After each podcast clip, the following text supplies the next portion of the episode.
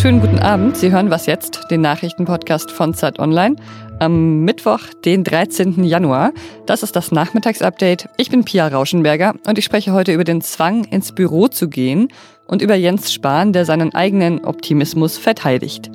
Der Redaktionsschluss für diesen Podcast ist 16 Uhr. Wir können, Stand heute, voraussichtlich im Sommer allen ein Impfangebot machen. Und äh, ganz kleine Einschränkungen, die er manchmal weglässt, manchmal nicht. Wenn es noch die ein, zwei weiteren Zulassungen gibt, Bundesgesundheitsminister Jens Spahn hat sich bisher ja immer ziemlich optimistisch geäußert, wenn es um das Impfen ging, heute auch wieder. Bis Sommer könne man allen, die wollten, ein Impfangebot machen, hat er wieder gesagt, falls bis dahin dann alle Impfstoffe zugelassen werden, die gerade geprüft werden. Und das ist natürlich schon eine relativ wichtige Einschränkung, weil davon kann man ja nicht unbedingt ausgehen. Jens Spahn hatte ja sogar schon davon gesprochen, dass im Sommer ein Durchbruch in der Herdenimmunität der Bundesbürger ähm, erreicht werden könne. Und ich finde, daran kann man auch berechtigte Zweifel haben, wenn zum Beispiel die WHO sagt, dass sie nicht damit rechnet, dass es in diesem Jahr in einzelnen Staaten Herdenimmunität gegen das Coronavirus gibt. Heute hat Jens Spahn auf jeden Fall nochmal seine eigene Zuversicht und seinen Optimismus verteidigt und dafür geworben, dass auch andere in die deutsche Impfstrategie vertrauen. Und er hat für die gemeinsame europäische Impfstrategie geworben. Wir müssen füreinander durchhalten und auch einander unter Stress vertrauen, damit wir uns nicht auseinandertreiben lassen von Ängsten und solchen, die sie schüren. Kitas sind zu, Schulen sind zu, Läden sind zu, Theater sind zu, Kinos sind zu, alles ist zu. Ah nee, Büros sind ja offen. Zumindest haben viele Leserinnen von Zeit Online davon erzählt, dass sie weiterhin ganz normal ins Büro gehen müssen, auch wenn sie aufgrund der aktuellen Infektionslage eigentlich gerne von zu Hause arbeiten würden. Meine Kollegin Vanessa Wu hat dazu recherchiert. Hi Vanessa, bist du denn gerade im Homeoffice? Ja, seit März. Ich war seitdem, glaube ich, noch zweimal für Post oder so in der Redaktion. Was haben denn die Menschen erzählt? Warum sollen die denn ins Büro kommen? Ja, die Gründe sind total unterschiedlich. Bei ganz vielen ist es sogar so, dass sie nicht wissen, warum sie genau ins Homeoffice sollen. Also es wurde einfach nur kommuniziert, nein, ähm, bei uns bleibt man da und es gibt auch keine Ausnahme. Andere sprechen eigentlich eher von sehr viel psychischen Druck, den die Arbeitgeber ausüben. Also zum Beispiel werden abfällige Kommentare gemacht oder es wird die ganze Zeit nachgefragt, warum man denn nicht komme, vor allem wenn man keine Kinder habe. Einer berichtete uns sogar von stündlichen Kontrollanrufen, als er im Homeoffice war. Also die Arbeitgeber haben ziemlich äh, kreative, um es mal so auszudrücken, um sehr positiv auszudrücken, Möglichkeiten gefunden, ihre Mitarbeiter trotzdem ins Büro zu beordern. Was meinst du, woran liegt das denn, dass die äh, Unternehmen oder die, die Chefs das unbedingt wollen, dass ihre Mitarbeiterinnen ins Büro kommen? Also es gibt natürlich auch immer Gründe, die vorgeschoben werden, zum Beispiel Datenschutz oder manchmal ähm, auch einfach mehr zwischenmenschliche Bindungen oder so. Aber die meisten Angestellten, die uns geschrieben haben, halten das für Quatsch und gehen eher von einem Kontrollzwang aus, also dass Chefs ihnen nicht genug vertrauen, dass sie zu Hause auch ihre Arbeit machen würden. Also ich glaube, wir haben in Deutschland einfach noch so eine gewisse Präsenzkultur, die einfach sich sehr hartnäckig hält. Mhm. Weiß man denn, wie viele Unternehmen in Deutschland das betrifft? Ist wahrscheinlich relativ schwer zu sagen, oder? Genau, also es gibt keine ganz aktuelle repräsentative Umfrage, aber die Hans-Böckler-Stiftung hatte mal im Frühjahr gefragt, im April, da waren 27 Prozent zu Hause ähm, im Homeoffice. Im November, im Lockdown Light, da waren es aber nur noch 14 Prozent, also ungefähr die Hälfte davon. Und dazu muss man vielleicht noch wissen, natürlich kann nicht jeder zu Hause arbeiten. Es gibt einfach Arbeiten, da muss man vor Ort sein, aber das Wirtschaftsinstitut IFO hatte ausgerechnet, dass das Potenzial ungefähr bei 56 Prozent liegen würde. Da sind wir also sehr weit drunter. Okay. Ähm, reagiert denn die Politik jetzt mal darauf? Weil ich meine, es wird alles geschlossen, Büros bleiben offen. Gibt es da irgendwelche ja, Maßnahmen politische? Ganz grundsätzlich setzt die Bundesregierung weiterhin auf Freiwilligkeit. Das heißt, äh, sie belässt es bei einer Empfehlung, dass da, wo es möglich ist, sollen die Angestellten zu Hause arbeiten. Aber das ist dann irgendwie willkürlich. Also das entscheiden dann die einzelnen Arbeitgeber und die Arbeitnehmer haben nicht das Recht auf Homeoffice.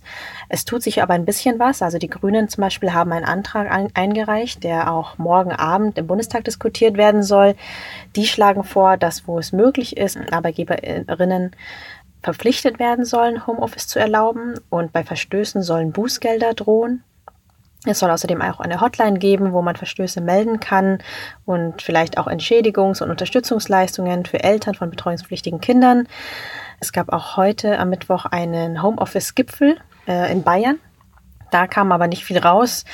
Söder verkündete danach nur, es bleibt auch erstmal bei Freiwilligkeit, aber vielleicht werden Anreize geschaffen, dass Homeoffice dann steuerlich gefördert wird, also dass man sofort Abschreibungen machen kann. Weil jetzt mal abgesehen davon, dass manche Leute ja wahrscheinlich wegen der Infektionslage nicht ins Büro kommen wollen, die Leute, wenn jetzt sagen wir mal ein Pärchen hat äh, Kinder und die müssen beide aber ins Büro gehen, was machen die denn dann mit den Kindern, wenn jetzt die Schule und die Kitas zu ist? Ja, in dem Dilemma stecken gerade ganz viele und äh, sie haben auch eigentlich keine guten Lösungen darauf. Es gibt Streits, manche haben gekündigt und einfach die Firma gewechselt, weil sie gesagt haben, so funktioniert es jetzt nicht. Ähm, andere haben sich ein Attest besorgt und sich dann mit Attest ins Homeoffice zurückgezogen, weil ArbeitgeberInnen so uneinsichtig waren und ihnen das nicht von sich aus gegeben haben. Also wir haben ziemlich dramatische Berichte, wo es heißt, naja, selbst Risikogruppen über 60 schleppen sich zur Arbeit oder selbst Schwangere und für die wird keine Ausnahme gemacht. Auf Zeit Online können Sie auf jeden Fall mehr darüber erfahren, was unsere Leserinnen zu berichten haben von ihrem Zwang ins Büro zu gehen. Vielen Dank dir, Vanessa. Gerne. Beim ersten Mal hat es ja nicht geklappt. Vielleicht ist das dieses Mal ja anders.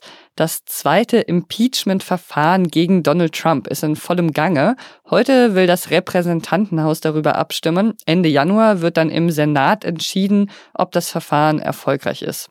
Da die Demokraten im Repräsentantenhaus eine Mehrheit haben, wird diese Kammer voraussichtlich einer Eröffnung des Verfahrens zustimmen. Und im Senat äh, sieht das dann etwas anders aus. Äh, da hängt es dann eben davon ab, ob sich auch Republikaner finden, die sagen, dass sie für ein Impeachment des äh, Präsidenten sind. Aber äh, eine Sache ist eben anders dieses Mal als beim letzten Versuch. Dieses Mal könnte es eben mehr Republikaner geben, die ein Impeachment bewilligen. Sogar der Mehrheitsführer im Senat, der Republikaner Mitch McConnell, soll sich einem Bericht der New York Times zufolge zufrieden darüber gezeigt haben, dass die Demokraten ein zweites Amtsenthebungsverfahren gegen Trump anstreben. Äh, Nochmal ganz kurz, äh, Trump wird ja Anstiftung zum Aufruhr vorgeworfen, da er ja die Protestierenden vor dem Sturm auf das Kapitol angestachelt haben soll. Was noch? Wenn ich am Fenster sitze und so rausschaue, dann sehe ich auf der anderen Seite der Straße ein rotes, schönes Haus mit großen Fenstern. Und ich habe mich ziemlich lange über diesen Anblick gefreut und gerne die Menschen, die dort drüben wohnen, beobachtet.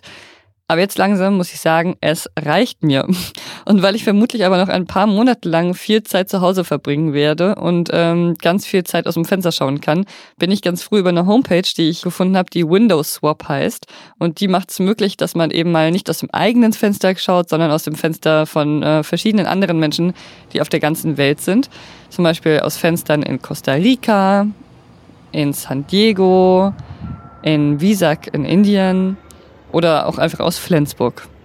So, und den äh, Link, den poste ich Ihnen in den Shownotes, wenn Sie auch Lust haben, mal aus einem anderen Fenster als immer dem eigenen zu schauen. Und das war was jetzt für heute. Was jetzt Zeit.de ist unsere E-Mail-Adresse. Morgen früh ist an dieser Stelle meine Kollegin Rita Lauter zu hören, die spricht über die Impfbereitschaft bei Pflegepersonal und über Meinungsfreiheit auf Social Media. Ich bin Pia Rauschenberger. Machen Sie es gut. Gerade einfach super schnell gesprochen oder hat sich das so angehört, als ob du, äh, es hat sich gerade so angehört, als ob du in doppelter Geschwindigkeit läufst?